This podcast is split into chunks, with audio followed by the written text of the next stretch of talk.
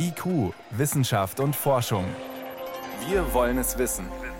Ein Podcast von Bayern 2. In einigen Ländern, da schießen die Corona-Zahlen geradezu in die Höhe. Großbritannien zum Beispiel oder auch Tschechien. Das liegt unter anderem an neuen Formen des Virus, an sogenannten Mutationen, die viel ansteckender sind als die, die wir vom Anfang kennen. Und diese Mutationen sind auch schon in Deutschland nachgewiesen worden. Die Frage ist jetzt natürlich, wie weit sind die bei uns eigentlich schon verbreitet? Weil wenn man sie aufspüren will, dann muss man molekularbiologisch sehr genau hinschauen. Das ist aufwendig. Geht das überhaupt massenweise? Und haben wir in Deutschland diese Gefahr vielleicht nicht ernst genug genommen? Das konnte ich vor der Sendung mit Andreas Bergthaler besprechen. Er ist Virologe am Zentrum für Molekularmedizin der Österreichischen Akademie der Wissenschaften. Erste Frage, wir reden ja immer von dem Virus, also als ob es eine Art Original, ein Urvirus gibt. Dabei gibt es das ja eigentlich gar nicht, weil wir es längst mit diesen Mutationen zu tun haben. Das ist korrekt. Also wir sprechen hier, das ist ein Coronavirus, das hat ein RNA Virusgenom mit 30.000 Buchstaben. Das ist für Viren mit das größte Genom. Und man muss sich vorstellen, dass diese Viren sich sehr häufig und schnell vervielfältigen und das aber immer mit Kopierfehlern. Das heißt, diese 30.000 Buchstaben, die werden beständig kopiert und immer wieder mal schleicht sich irgendwo ein Fehler ein. Und damit ist dieses Virus ständig Mutationen unterworfen. Das ist völlig normal, das ist im Prinzip auch, was wir dann Evolution nennen. Jetzt sind mehrere neue Mutationen dieses Coronavirus bekannt, die viel ansteckender sind als, naja, das, was man vorher gekannt hat. In Deutschland haben wir das verschlafen, auch diese neue Mutation angemessen zu verfolgen? Ich mag jetzt nicht das Wort verschlafen nennen, aber ich glaube, was man schon sieht, ist, dass jedes Land in Europa völlig andere Strategien fährt. International muss man sagen.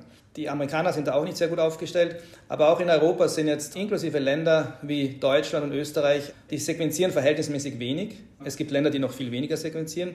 Aber wenn wir uns versuchen, mit dem Besten zu messen, dann wären da die Europameister einerseits die Dänen, die im Durchschnitt 12 Prozent aller positiven Fälle auch wirklich sequenzieren. Sequenzieren heißt, dass ich mir das Genom des Virus so genau anschaue, dass ich jede Mutation auch wirklich erkenne.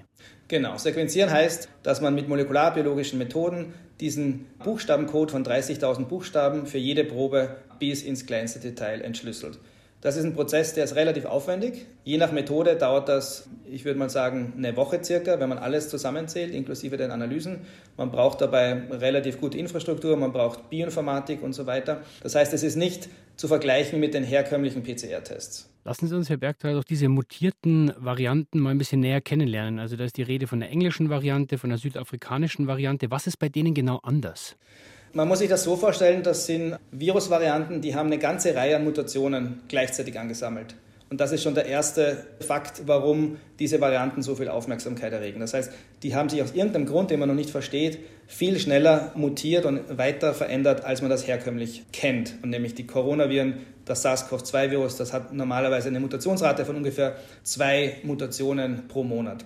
In dem Fall, wenn wir uns die englische Variante anschauen, da sehen wir, dass dieses Virus 17 Mutationen hat, das die Eiweißstoffe verändert und noch sechs weitere Mutationen. Das heißt, es ist auch viel ansteckender. Ja, auf epidemiologischer Ebene sehen wir, dass diese Variante tatsächlich infektiöser ist, um einen Faktor 50 Prozent circa. Und was jetzt interessant ist aus wissenschaftlicher Sicht natürlich, wir haben hier zumindest 17 Mutationen vorliegen, die relevant sein könnten. Von ein paar wenigen wissen wir aus Laborexperimenten, was sie denn machen können. Aber von den anderen Mutationen wissen wir gar nichts. Und die Kombination von diesen 17 Mutationen ist natürlich auch ein noch relativ unbeschriebenes Buch. Jetzt sind wir dabei, anzufangen, alle Menschen zu impfen. Welche Auswirkungen haben denn diese versteckten Mutationen auf die Impfungen? Wiederum, ich nehme mal Bezug auf die englische Variante, weil man da, glaube ich, am meisten Daten hat. Und ich glaube, da sprechen alle bisherigen wissenschaftlichen Ergebnisse dafür, dass die Impfstoffe, die zugelassen sind, also BioNTech, Pfizer und Moderna, dass die auch diese neue Variante abdecken. Das heißt, die Impfungen müssen gar nicht weiterentwickelt werden, obwohl sich das Virus immer weiterentwickelt? Das habe ich nicht gesagt. Ich sage nur, dass ich glaube, es spricht sehr viel dafür, dass die derzeitigen Impfstoffe die englische Variante abdecken. Was man sich aber sehr wohl natürlich überlegen muss, ist, das Virus wird weiter mutieren. Das macht nicht Stopp vor diesen Varianten jetzt, oder? Und dementsprechend sind auch diese Impfstofffirmen, soweit ich weiß, natürlich intensiv auch damit beschäftigt, diese neuen Mutationen zu testen und gegebenenfalls quasi nicht von Null, sondern einen fliegenden Start dann zu machen, um modifizierte, um neue Impfstoffe zu produzieren. Ist das dann sowas wie eine teuflische Spirale? Also ich habe ein ansteckenderes Virus, dadurch mehr Infektionen und dadurch auch wieder mehr neue Mutationen? Das ist ein guter Punkt, der auch, glaube ich, ein bisschen in den Diskussionen untergeht normalerweise, weil ich glaube, ein weiterer Aspekt, warum wir versuchen sollten, die Infektionszahlen möglichst gegen Null zu bringen, ist, dass je mehr Infektionen es gibt, umso mehr Leute das Virus in sich tragen, umso eher geben wir dem Virus die Chance, weiter zu mutieren. Und ich glaube, insofern gebe ich Ihnen völlig recht, je weniger Infektionsfälle wir haben, umso weniger leicht kann das Virus auch mutieren. Das heißt, zusammengefasst, wenn Sie sich wünschen könnten, wie man diese Überwachung organisiert, was müssten wir für Schritte unternehmen? Ich glaube, an allen Ecken und Enden müsste man versuchen äh, zu optimieren und auch zu erweitern. Ich glaube, einerseits mein Eindruck wäre, dass man dezentral versuchen sollte, einfach in allen Diagnostiklabore, dass man diese Mutationen auch mittestet, zumindest in den positiven Fällen. Das würde, glaube ich, relativ äh, problemlos gehen.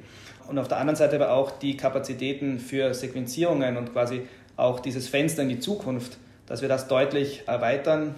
Die Vorbilder in der Hinsicht wären die Engländer oder auch die Dänen.